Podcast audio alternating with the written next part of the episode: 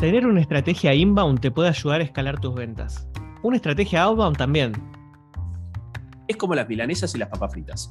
Cada una separada es riquísima. Ahora, ¿qué pasa cuando las juntamos? Pocos platos la superan. ¿Qué pasa entonces si juntamos inbound con outbound?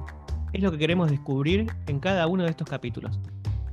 Te invitamos todas las semanas a comer mila con fritas con Javier Mirande y Andrés Brusoni. Dale seguir y apretá la campanita para que te llegue una notificación cada vez que hay un capítulo nuevo.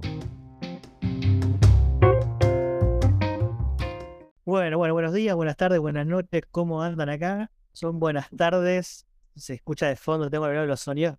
Acaba de caer un trueno en Barcelona, la lluvia intensa.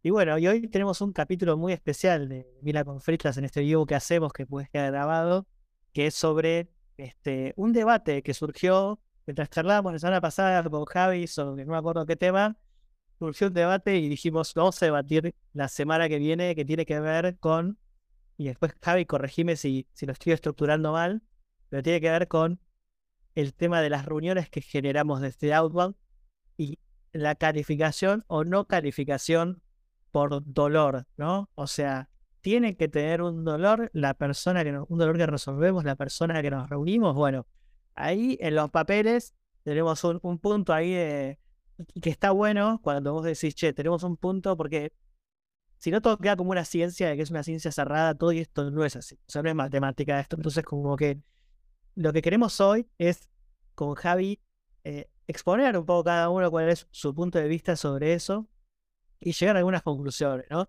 Este, ¿cuáles, cuáles son las conclusiones o para cada uno cuál puede ser la mejor solución o pero nada, la idea acá no es que nos llevemos un librito con qué es lo que hay que hacer, o etcétera, sino como con escuchar diferentes puntos de vista. Bueno, bienvenido, Javi. Hice un poco larga la intro. Buenísimo, Andy. La verdad que un placer estar acá de vuelta con ustedes y acá un poco ampliando lo que dice Ignacio por el chat es, está bueno que haya debates y no estemos todos siempre de acuerdo, si no pareciera que es que, que, hay mucha tibieza en el marketing y no, y no es el sentido de lo que buscamos, ¿no? Con lo cual, Creo que, es clave eso. Hay una palabra que me gustaría igualmente traer, eh, no quiero condicionar ni, adelantar posturas, pero tiene que ver con la velocidad. Em, muchas veces queremos nosotros determinar la velocidad de conversión, ¿no? la velocidad de que un prospecto se transforma en un cierre ganado y en que hacemos avanzar nuestro prospecto por cada una de las etapas, pero a veces la velocidad está asignada justamente por esto, cuánto la persona entiende que hay un dolor detrás. ¿no? Eh, y es un poco algo que siempre hablamos, cuando algo duele mucho y tenemos identificado ese dolor, va a haber una velocidad mayor para llegar a, solucionar ese dolor. En cambio, cuando la persona ni siquiera sabe qué le duele, no sabe qué buscar. Y acá hay algo que, eh, un pequeño paralelismo que me gustaría hacer antes de entrar, que tiene que ver con el hot sale, ¿no? Hot sale, Cyber Monday, etcétera. Todos esos momentos donde hay muchos descuentos y una de las cosas que se genera en las personas es, necesito aprovechar este descuento a pesar de que no sé qué comprar, ¿no? y, justo hablaba el otro día con una persona que me dice, yo tengo que comprarme em, una silla, de estas sillas, eh, sillas para oficina. Decía, no la compres ahora en el hot sale, le digo, porque seguramente eh, vas, vas a comprar mal. No, no, me dice, yo ya sé hace mucho que necesito esta silla. Entonces vengo siguiendo los precios hace un tiempo. Entonces, yo ya sé cuánto salía antes del hot sale, con lo cual voy a tener una referencia. Bueno, aquí voy con esto. Es cuando no sabemos qué nos duele, muy difícilmente sepamos qué remedio necesitamos. ¿no? Entonces, ese es simplemente para, para, para arrancar, porque si nosotros queremos desde nuestra solución pensar que la conversión va a ser en un mes, quizás estamos confundidos, porque puede ser en tres días. ¿Por qué? Porque puede que la persona ya haya hecho todo el estudio, eh, de antemano, haya incluso analizado tus competidores y viene directo a la decisión. Pero ojo con pensar que puede ser un mes cuando debería ser en seis meses, porque la persona tiene que descubrir su necesidad, entender los múltiples eh, efectos que tiene esa necesidad en su empresa, entender el impacto o el daño colateral que tiene incorporar una herramienta, una tecnología, etc. Y a veces lleva más tiempo. Me encanta. Bueno, no, y algo que me gustaría como para tener un terreno común acá es, eh, eh, en algunos puntos que coincidimos, uno principalmente creo que coincidimos acá y, y, ambos tenemos la misma visión, es que sí o sí siempre tenemos que estar hablando tenemos que haber definido un perfil de cliente ideal y un buyer persona ese, dentro de ese cliente, ¿no? Como que eso es como un ground rule, como dicen, ¿no? Bueno, no sé cómo, cómo, lo ves, pero creo que en eso estamos los dos súper alineados. Sí, estamos, estamos alineados y quizás hay una parte donde, donde yo también estoy alineado con tu mirada, por lo menos con lo que fuiste adelantando por LinkedIn, que tiene que ver con no siempre, por más que, que, sepamos con claridad qué dolor resolvemos, no siempre podemos detectar con facilidad esa necesidad en nuestra audiencia. No, no, no hay un filtro que diga en Sales Navigator, de todo este listado, ahora aplico este filtro que sea, tienen este dolor. Si fuera así sería como muy fácil. Aunque, aunque, ahí en defensa de eh, de los, de los pain lovers, sí hay eh, distintas formas de, de, buscar eso dependiendo qué es lo que vendemos y ahí me encantaría contar algunos ejemplos. Bien. Yo, una cosa que voy a hacer un poco una intro y a ver si, si ahí empezamos a, hacer, eh, a encontrar esos puntos de debate, es una, algo que lo conté en el newsletter que, que, salió esta semana y me pasó en muchas calls que, que estuve reunido que es, yo hago la, anécdota del dolor de rodilla, ¿no? Que yo siempre digo, si te duele la rodilla de uno o dos y viene un cirujano y te dice, te quiero operar la rodilla, vos vas a decir, ni loco te pago, ni loco estoy tres meses recuperándome porque tampoco me duele tanto, digamos, ¿no? Y después tenés el otro extremo, que es el que le duele un 8, un 9, un 10, que esa persona, mi visión es que tenés que tener mucha suerte para estar justo parado una persona que le duele 8, 9, 10 la rodilla porque esa persona va a entrar en inbound. Ahí eso, vos no sé cómo, lo ves y, y ahí te pregunto si, vos decís, che, cuando veo dolor, yo voy aunque le duela a uno o cómo, cómo manejás ese, ese, eso. Sí. Bueno, creo que ahí hay, hay un punto que es, si la persona no sabe, eh, o sea, puede que la persona no sepa qué le duele, pero sabiendo que le duele, puede no saber con qué intensidad, ¿no? Eh, entonces ahí, claro, también hay, hay, un, hay, hay un tema. O incluso el impacto del dolor que tiene según la interpretación, porque ahí entramos en el terreno de la subjetividad. Yo puedo creer que esto me duele 8, pero cuando lo mira, otro, en realidad dice, no, esto te duele 2, ¿no? Eh, entonces, eso también hace difícil la interpretación. Pero eh, te voy a sacar de este terreno, te voy a poner un terreno más complicado, ¿no? Tiene que ver con, es buenísimo, es buenísimo ir a reuniones con personas que quieren ir a reunirse, ¿no? Y ahí está buenísimo, podemos hablar de lo que quieras, pero yo te propongo un desafío, ¿no? ¿Cómo llevas a la persona a la reunión? O sea, ¿cómo es tu instrumento para llevar a esa persona a la reunión? Y ahí hablemos de lo que quieras, de si tiene dolor, no tiene dolor, etcétera, pero ¿cómo la llevas a la reunión? No, yo lo que creo es que las personas en las empresas tienen prioridades, ¿no? Entonces, cada uno en su trabajo hay dos o tres prioridades que estás atacando. Este, digamos, por un lado estás resolviendo quilombos, para como decimos nosotros, que esos van a ser inbound, porque lo tenés que resolver. Y por otro lado, este, tenés prioridades de crecimiento, de implementar procesos, este, etcétera. Entonces, lo que, lo que para mí es interesante es llevar, o sea, lo que por ahí la persona, digamos, no está viendo, o sea, ¿cómo puedo yo cumplir una prioridad de, no sé, subir las ventas? Tenés 20.000 caminos para hacerlo.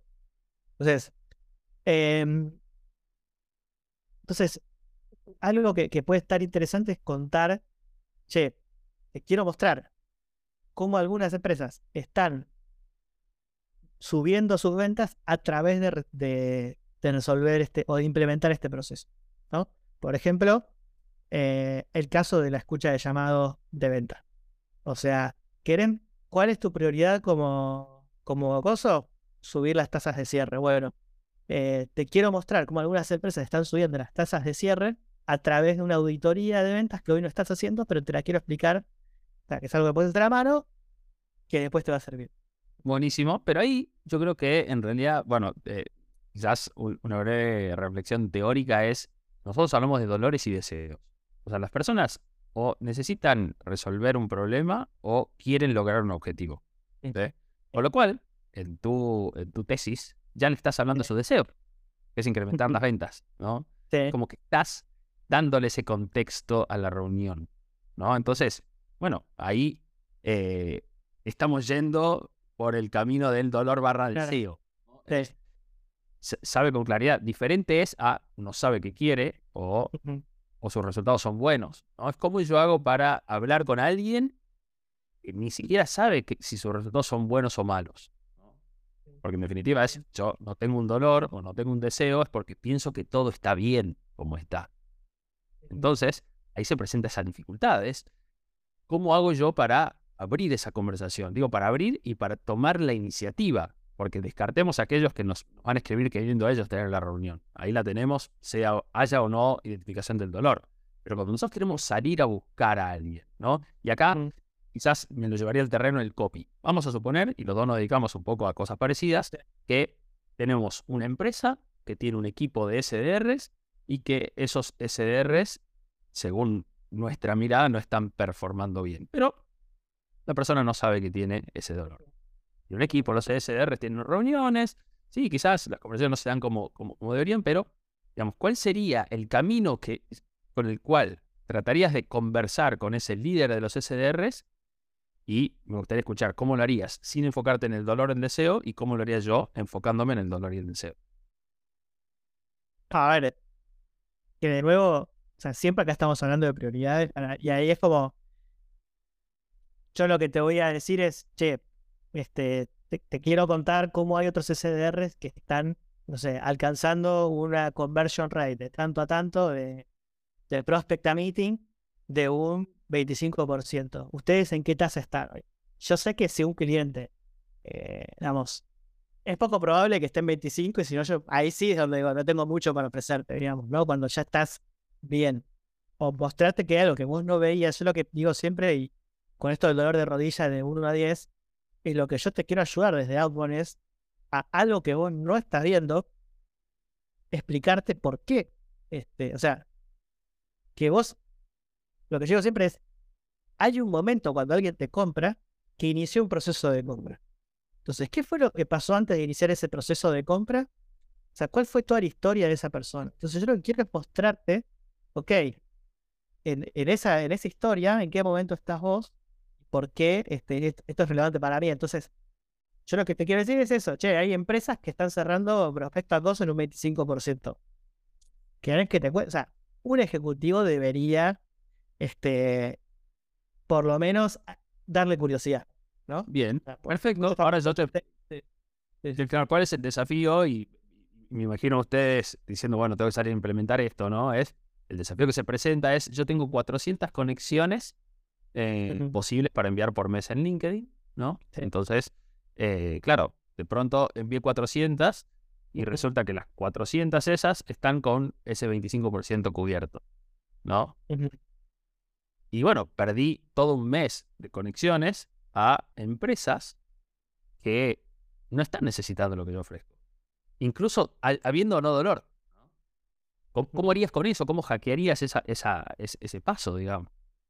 Oh. Vos decís que, vos decís que hay cuatro, 400 empresas que yo contacté que ninguna, este, que todas están cubiertas en lo que... Yo me, ahí me dedico a otra cosa. O sea, pero digo, ahí, como que estadísticamente tiene que haber un. Sí, claro. Pero fíjate cómo cambia la estadística si yo, por ejemplo, agarro el proceso de prospección, hago algunas hipótesis. Como por ejemplo, entro al LinkedIn de la empresa, me fijo, eh, filtro a todas las personas del equipo comercial de la empresa y selecciono aquellas que sus SDRs tienen menos de tres meses de antigüedad. Entonces, ¿Qué es lo que yo ahí presupongo? Es que tiene un equipo nuevo, ese equipo nuevo por lo general está en una etapa de onboarding y viendo cómo mejora su performance. Entonces, puede que ahí haya un dolor o un deseo de obtener resultados que todavía no está viendo. Entonces yo puedo enfocar la conversación desde ese lado. Che, Andrés, qué bueno cómo están creciendo. Veo que sumaron tres SDRs. Me imagino lo complicado que debe ser alinear los objetivos de todos ellos. Mira, justamente yo estoy eh, trabajando con empresas que logran un 25. Ya estás llegando a esos, a esos números, ¿no? Lo que hice fue, en etapa de prospección, definir una hipótesis de dolor o de deseo que hace que esos 400 yo pueda levantar el porcentaje de los que tengan mayor efectividad.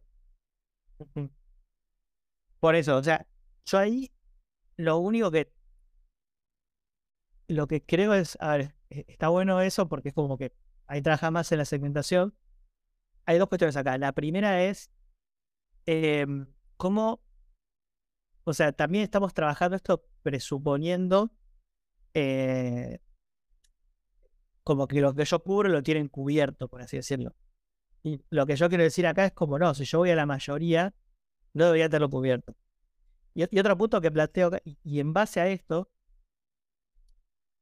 porque, de nuevo, si yo, tipo, lo que yo te ofrezco, la mayoría de las empresas no lo necesitan, este, ya está. ahí y para mí, digamos, no hay un límite. O sea, hay un límite y no hay un límite. Lo que digo es, lo que yo no quiero es limitarme a reunirme solamente, o sea, a que los vendedores, esto es un debate súper interesante, que los vendedores no puedan tener sus agendas llenas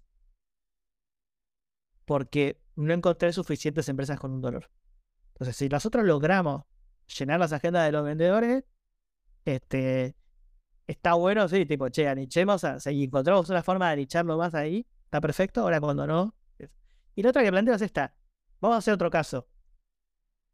Para, para, para, antes de irme en el caso, antes de irme en el caso, porque hay una pregunta que me surge también, ¿no? Yo tengo un equipo de comerciales que lo que necesitan es comisionar, necesitan vender, entonces, tener muy lindas conversaciones con empresas que todavía no tienen muy claro lo que necesitan o cómo lo quieren resolver, bueno, no tengo que pierden el tiempo, pero están trabajando en una conversión del futuro, ¿no?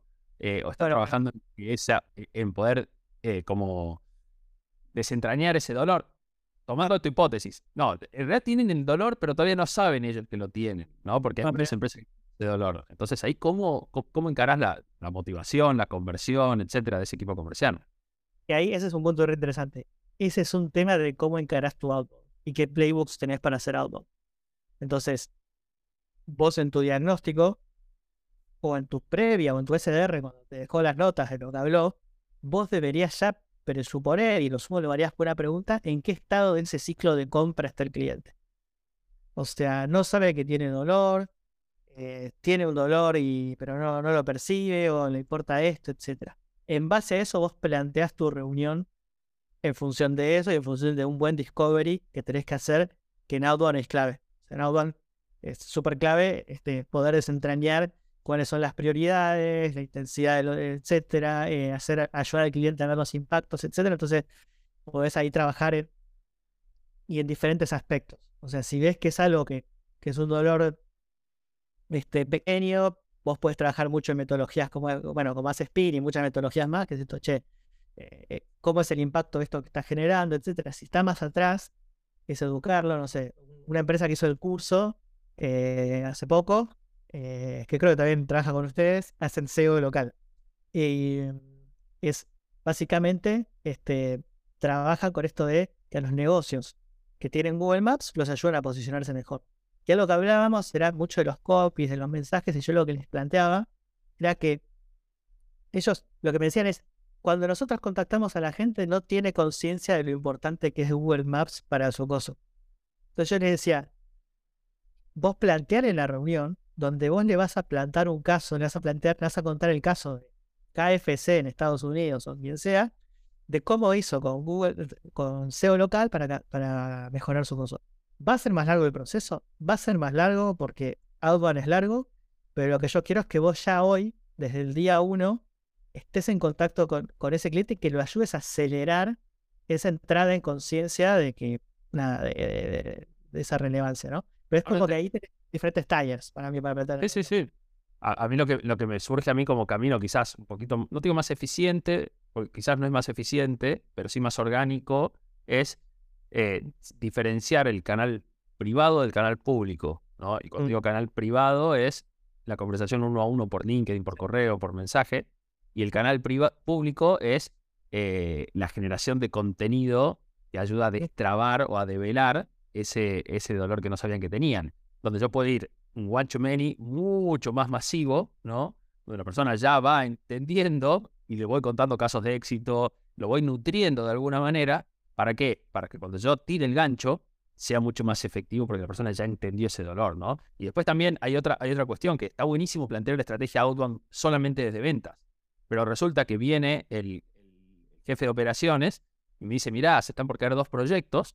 Esos dos proyectos nos implica 20 personas, desarrolladores de software, que van a quedar desafectados, por lo cual buscame dos reemplazos.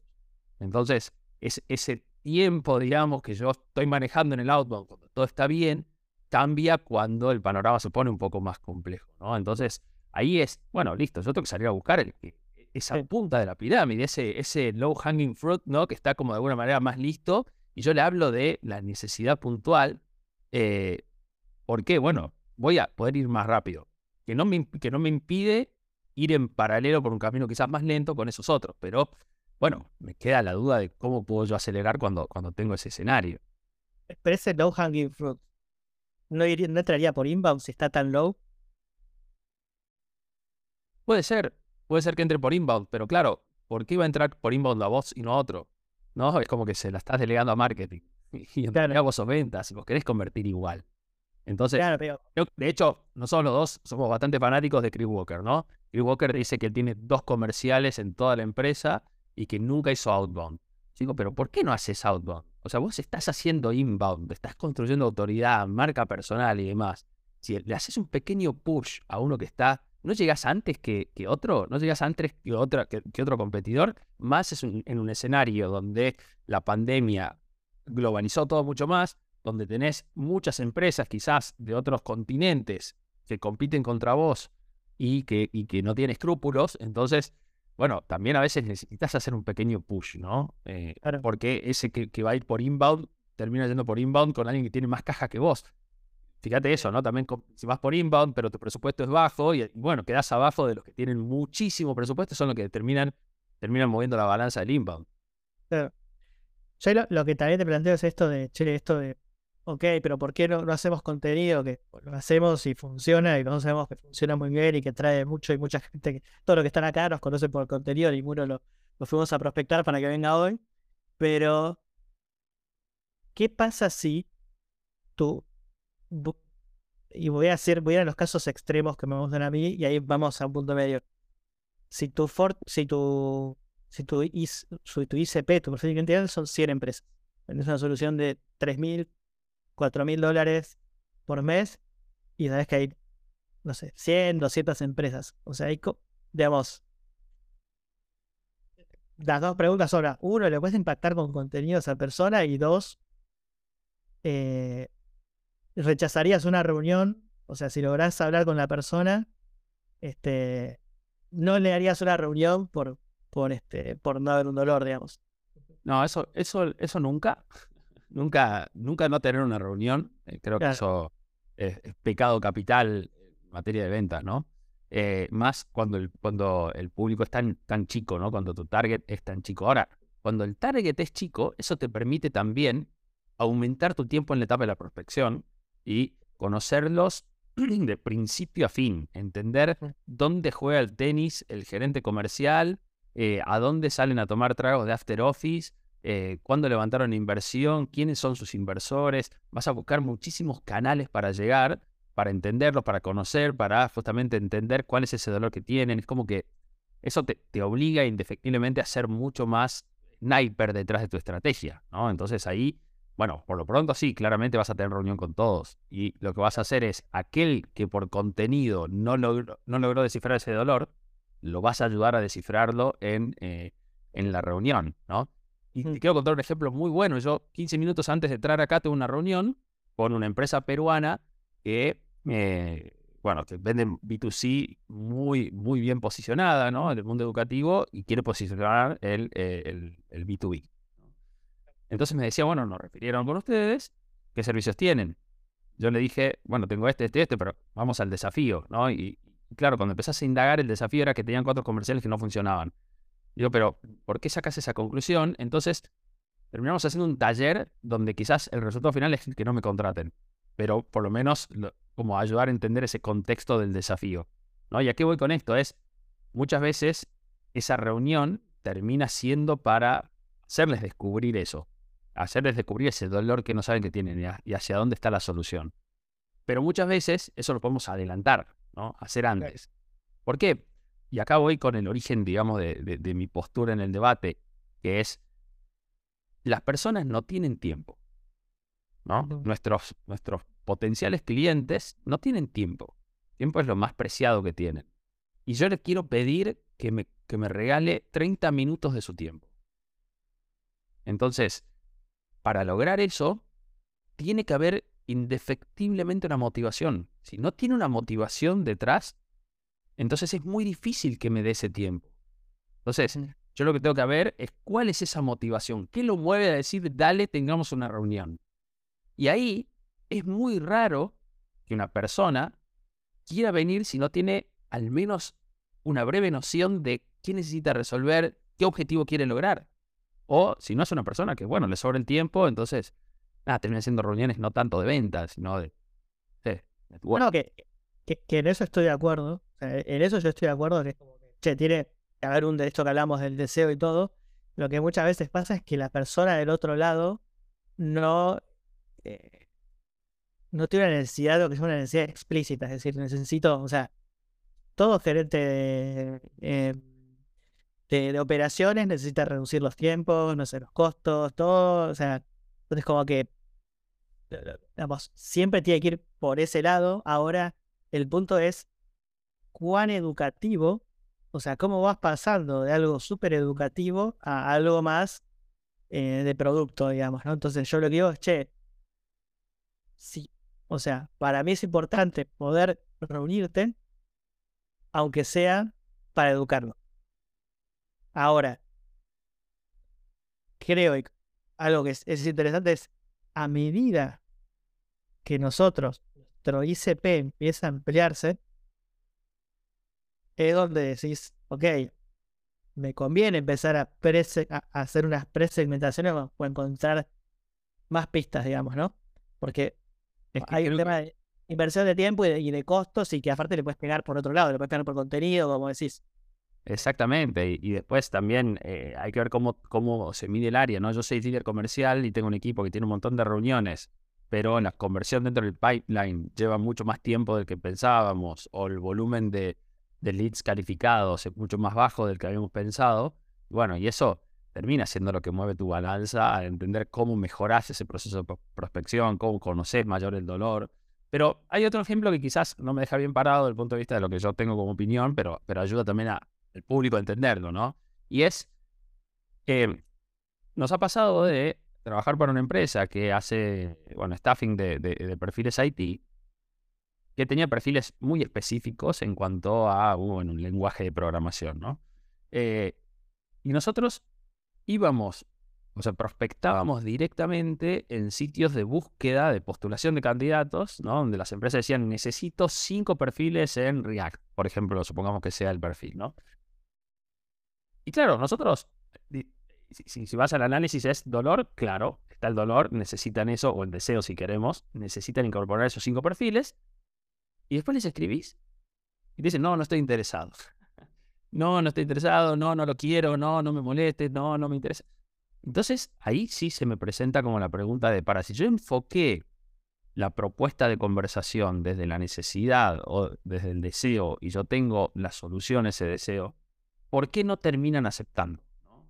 Eh, entonces, claro, ahí está, creo yo, un poco el, el, análisis de, no es que no esté necesitando, es, no sé, tengo un prejuicio respecto a contratar personas de Sudamérica, eh, no quiero tercerizarlo, eh, si, no si no viene en directo, no creo en los intermediarios, ¿no? Es como que en realidad ahí es, lo que hay que destrabar es otra cosa, que es el abanico de propuestas de solución para un mismo problema. Claro, es un commodity en ese caso. También, bueno, es no, no me interesa la tuya como las otras 150 pakistaníes que me escribieron ofreciéndome lo mismo, ¿no? Entonces, es una cuestión también de, de hartazgo. Y ahí, claro, fíjate que frente al hartazgo de ser un commodity es, eh, bueno, cómo yo me diferencio, ¿no? Entonces ahí es donde, por lo menos desde nuestra mirada, yo me diferencio generando contenido, haciendo warm-up, buscando ser creativos en ese icebreaker que rompe la conversación, metiendo menos automatización y más personalización en, en, el copy, armando secuencias con algún criterio lógico, armando casos de éxito que acompañen esa propuesta para que quiera conmigo en vez de hacerlo con las otras 40 que le escribieron por lo mismo. fíjate que también está eso, es sí, no, mira, conversemos sobre, sobre, yo tengo esto y esto logro, pero nada, la idea es conversar, a ver qué, qué onda. Y, claro, en realidad están las múltiples otras opciones que va a, ahí como que descartaría la mía si yo no soy un poco más agresivo en, este es el dolor, este es mi remedio a este dolor, y así lo solucioné en empresas muy similares a la tuya. Hay, hay, como tres puntos que tengo ahí que, hay uno primero que es el tema que esto lo hablamos siempre de, anicharse, o sea, que bueno, un, punto, una forma de agarrar esto es, che, yo soy, vos sos una empresa de esta vertical y yo solo trabajo con este, o más específico sos, este, es como que te planteas como el mejor, básicamente. Ese cliente, ¿cómo va a comprar? O sea, si yo busco una agencia de marketing, por ejemplo, es un commodity, cada uno va a venir y va a decir, no, nosotros es un, es un commodity, una agencia de marketing. Es decir, che, ¿quién conoce? Estoy buscando un diseñador para el sitio ahora. Entonces, no es que estoy esperando a que me prospecte alguien, no me puse a googlear tampoco. Agarré y hice dos cosas. Uno, le pedí un par de contactos que estaban en marketing. Che, ¿quién este es para recomendarle? Y, y ahora lo puse en, la, el newsletter de primera reunión. Dije, ah, bueno, por ahí en la comunidad hay algunas agencias y puede haber uno que, le interese. Es como una búsqueda proactiva, ¿no? Entonces, e, e, ese es un punto de decir, che, es un commodity, los compradores no compran así. Entonces, parate entre los referidos y, o sea, para destacarte de los referidos, ponerte como el mejor, ¿no? Y el mejor puede ser con contenido también, con generando autoridad y todo. Te tenés que plantear como el mejor, entonces una forma es anicharse, otra con contenido. Y la otra, y eso ahí, ahí con el tema del dolor o no dolor, eh, es si tenés unos tickets que son jugosos, si tu universo también es pequeño, vos podés ir y plantearle a esa persona en vez de decirle te quiero o sea, como estás haciendo la búsqueda vos, este, y querés vincularte con esas personas porque es un universo chico, te quiero enseñar un framework de contratación este, para que las personas, un framework de onboarding a las personas que contrates, entonces que yo un poco me pueda ir y posicionar, o sea, en, vos y en, en, tus colegas como un experto en el tema y como que te haya dado un valor para que después eh, quieras confiar en mí, ¿no? Como que esa es otra... Y otra cosa interesante es que muchos pitch de todos esos terminan yendo a los mismos pains o gains. ¿Qué quiero decir? Somos de Argentina, salimos un 50% menos.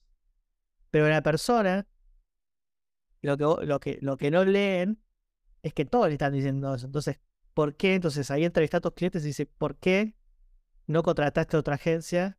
¿O, por, qué las, por qué las empresas no contratan a pesar de que salga un 50% o menos? Entonces ahí también ese es tu copy, se puede ir por ese lado, digamos. Sí, lo que pasa es que ahí en realidad es cuando el copy está muy centrado en la propuesta y no en la, y no en la necesidad, ¿no? Creo que ahí es un punto... Y además también, bueno, obviamente cuando más transaccional te volvés, menos poder de, de mostrar tu diferencial tenés, ¿no? Claro. Eh, y, ahí creo que lo que mencionabas tiene que ver también con eso, con ese servicio adicional.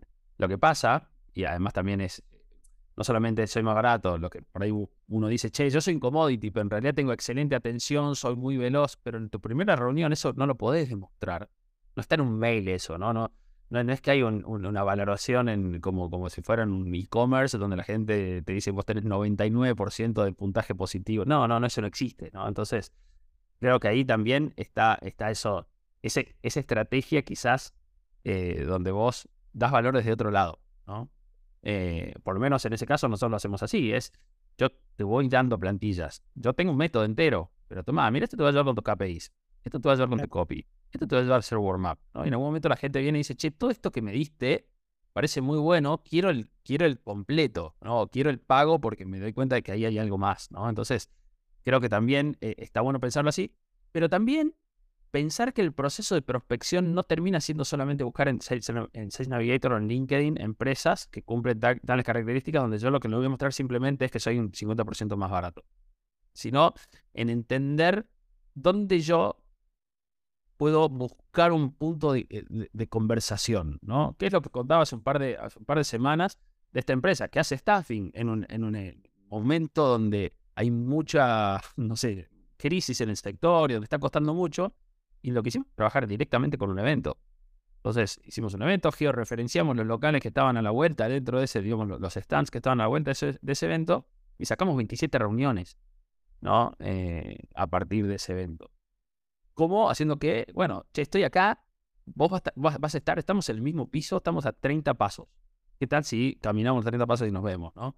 Eh, eh, entonces, es ese punto de, bueno, cómo yo me vuelvo creativo a la hora de la prospección, que hace que esas empresas que pueden estar, salir de un resultado de búsqueda, en realidad yo encuentro un punto de conversación que hace más potente el, camino que voy siguiendo, eh, que hace que, diga, acá hay alguien que hizo el trabajo, ¿no? Porque yo creo que el, comprador también necesita un poco experimentar eso. Es, este vendedor no simplemente le salió un resultado de búsqueda o scrapeó mi correo de, una, de, de, LinkedIn con alguna herramienta tipo Apolo. No, lo que hizo este, este tipo es tomarse el tiempo, buscar información, entender cómo abordarme mejor, aunque no lo digan, inconscientemente yo creo que eso favorece al, paso inicial de tener la reunión, que es contestarme un correo, digamos, porque si no lo hacen, entonces no voy a tener nunca en la reunión, ni para hablar de los pains, ni para hablar de contame cómo están las cosas, eh, de ninguna de las dos. Por eso, digo, para mí es central eso, ¿no? Y ahí un poco también lo que decía de la velocidad al inicio, eh, que es los tiempos no, siempre los determino yo y es muy grave ir a una reunión a conversar con una persona que en realidad tiene el dolor y yo no lo detecté. Y me la pasé hablando sin, sin como ser como más agresivo en ese proceso. Ahí también estoy perdiendo oportunidad. ¿no? Entonces, eh, cuidado con, con que la empresa tenga el dolor claro y yo no lo sabía, porque me estoy perdiendo una oportunidad también.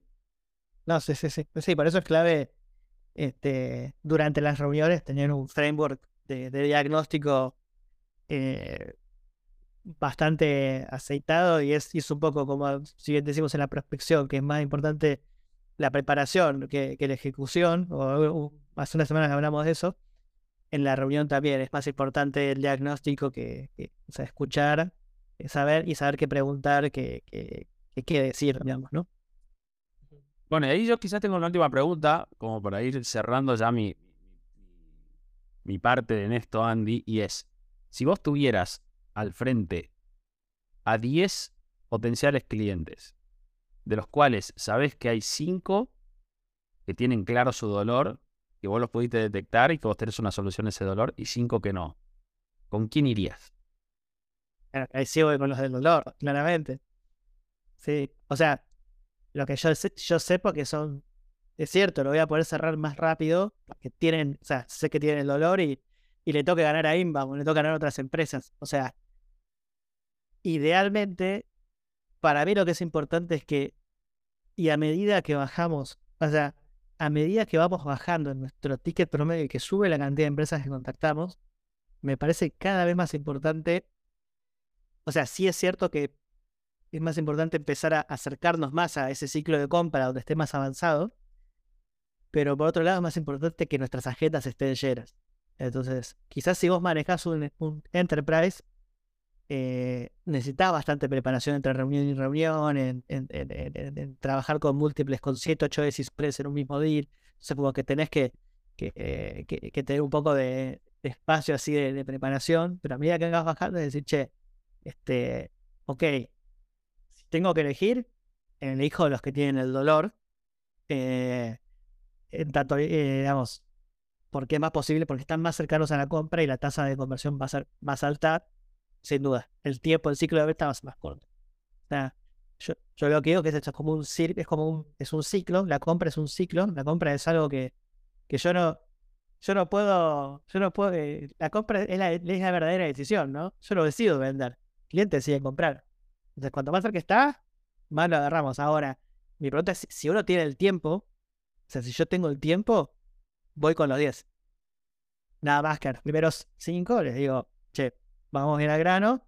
De los segundos 5 es tipo, no tenés la más fucking idea. Bueno, mira, te quiero contar este, algunas ideas que si vos haces esto en tu empresa, yo te quiero mostrar cómo te va a tener resultados. Pero a medida que nuestro universo de empresas empieza a ser más grande, hay que ahí estoy de acuerdo que hay que elegir un poquitito más en, eh, en hacer esas segmentaciones de, olor. Está bueno, yo ahí tengo dos comentarios. Una es, creo que hay que hacer un análisis un poquito más profundo de conocer ese, ese ICP, porque muchas veces quizás el que no tiene el dolor, sin embargo, es el que tiene el ticket más jugoso, el que tiene el mayor lifetime value, el que me puede dar un ingreso recurrente mucho más alto, con lo cual, capaz que en la conclusión es, che, buenísimo, trabajar con todo esto que tienen el dolor, que son chiquititos, pero anda a buscar el grande que no sabe, y claro. a destrabar. Entonces, es como también confiar en el equipo comercial en que tiene que hacer esa tarea. Y después la otra para mí, que es, en definitiva, para mí es la estrategia, es, es el, el método del jardinero el jardinero va con su máquina viendo qué casas tienen el pasto largo. No va a perder el tiempo golpeando la puerta de una casa con pasto corto si todavía hay casas que tienen el pasto largo. Entonces primero va, a ir a esa. Si le va a tocar la puerta a ver si veo que tiene el pasto largo, yo lo corto en, con este precio y en este tiempo quiere que le corte el pasto.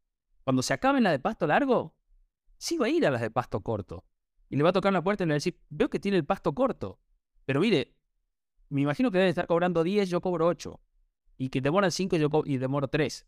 Entonces, aquí tiene también mi propuesta para que la analice. Y cuando se acaben las casas de pasto corto, va a ir a tocar a las, puertas de las casas que no tienen pasto adelante, pero que puede llegar a tener pasto atrás. Y no sabe si corto o largo. Y le va a tocar la puerta y le va a decir, ¿usted tiene pasto en su casa? Porque si tiene pasto, yo soy un jardinero y hago esto, ¿no? Entonces, yo creo que, por lo menos, yendo, yendo como a, lo estratégico, ese sería, eso sería lo que yo esperaría que mi equipo comercial ejecute y desarrolle. Y después, superado eso, bueno, vamos a ver qué más hay. Ahí siguiendo la pregunta que me hacías antes, si pasas por una mansión, si pasas por la mansión del más ricachón y ve el pasto corto, este, ojo, ojo con... Sí, lo que yo creo es que hay dos hay como que los comerciales, cada vez más creo que debería una carrera comercial donde vos arrancás eh, vendiendo a pymes y después pasando a enterprise. O sea, entonces como alguien, o sea, de nuevo, trabajar en, un universo chico requiere de otras habilidades. O sea, que esto, que en la primera call por ahí ni abras ni, ni, muestres un demo. Este, y, son dos cuestiones diferentes. Si uno está haciendo las dos cosas, es importante que uno lo sepa, porque, por, por, estas cuestiones de que hay, hay que, hay que, generalmente en una pyme para tener tres decisores, cuatro, y quizás casi todos están en, la, todas las calls, en las primeras calls falta uno nomás, ¿viste? Entonces, como que, pero acá es como que tenés que, que hacer que ruede un deal de manera interna, entonces también esas cosas es importante tenerlas en cuenta, porque muchas veces uno, hoy hablaba con una empresa y que estaban por prospectar Tenían que prospectar tres empresas en Colombia. Nada más. O sea, tenían muchas empresas en todo el eh, caso, muchas pymes, pero querían llegar a los tres, tres top players de Colombia. Y me mostraba la secuencia automatizada. Yo, yo le decía, tipo. Automatices, ¿qué sentido tiene? Claro, hacerlo a mano esto, tipo. Pues no le puedo mandar una foto porque la herramienta no me deja mandar fotos. Digo, pero, pero, pero eh, son tres empresas, cuatro buyer persona por empresa, son 12 personas que anote la tarea manual de seguimiento y chao. O sea, es como que entonces eso, es como que son dos universos que para mí en ventas deberíamos empezar a, a, cuando hablamos de ventas ya, empezar a hablar a, qué la apuntas. ¿Viste? Totalmente. Y te sumo otro también que para mí es súper diferente en cuanto a la actitud del comercial, que es venderle a alguien que no tiene una solución, o sea, que no tiene la solución a su problema, y venderle a alguien a quien querés reemplazar el proveedor.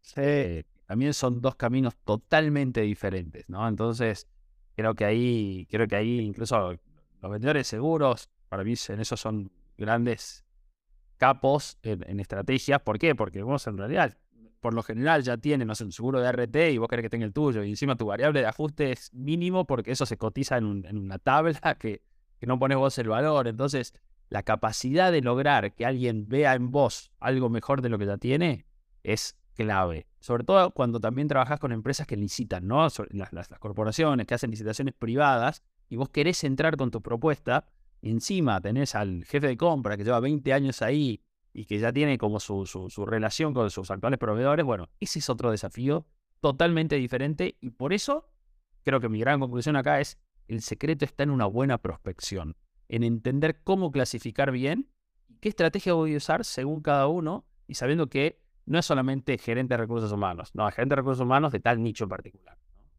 Por lo cual, nada, eso, eso es mi, mi último aporte y bueno, nada, termino en paz, por lo menos. No, sí, sí, yo me, me, llevo a conclusiones y creo que, es esto, o sea, eh, personalmente creo que eh, si son top 100, top 200, hay que reunirse. hay que reunirse.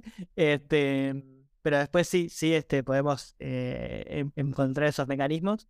Ahí, ahí dice Abdías, en una ocasión aprendí de Tito Bort, que una de las mejores formas de acceder a la reunión es tener muy claro qué te voy a enseñar como mi solución eso Es esto, es eh, enseñar, o sea, es eh, según el ciclo donde está el cliente, qué le voy a enseñar de diferente. Nada. Pero, y mucho de la venta pasa eso, incluso cuando ya tenés una solución, y, y obviamente, sí, la gran problema de la venta, yo siempre, yo siempre decía que el principal competidor que teníamos no eran todos los que empezaban a aparecer, sino el status quo, no hacer nada.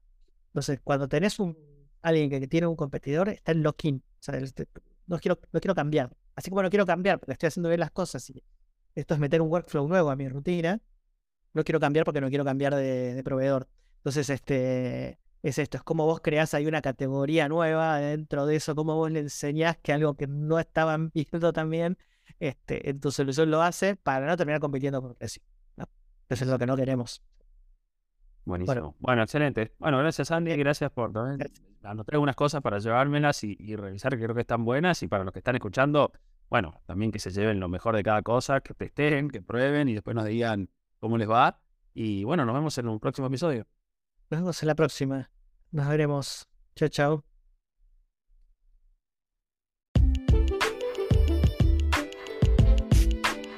Gracias por escuchar otro capítulo de Mila Compritas. Si te gusta este podcast, te agradecemos si lo puedes calificar con 5 estrellas en Spotify. No olvides seguirnos en LinkedIn.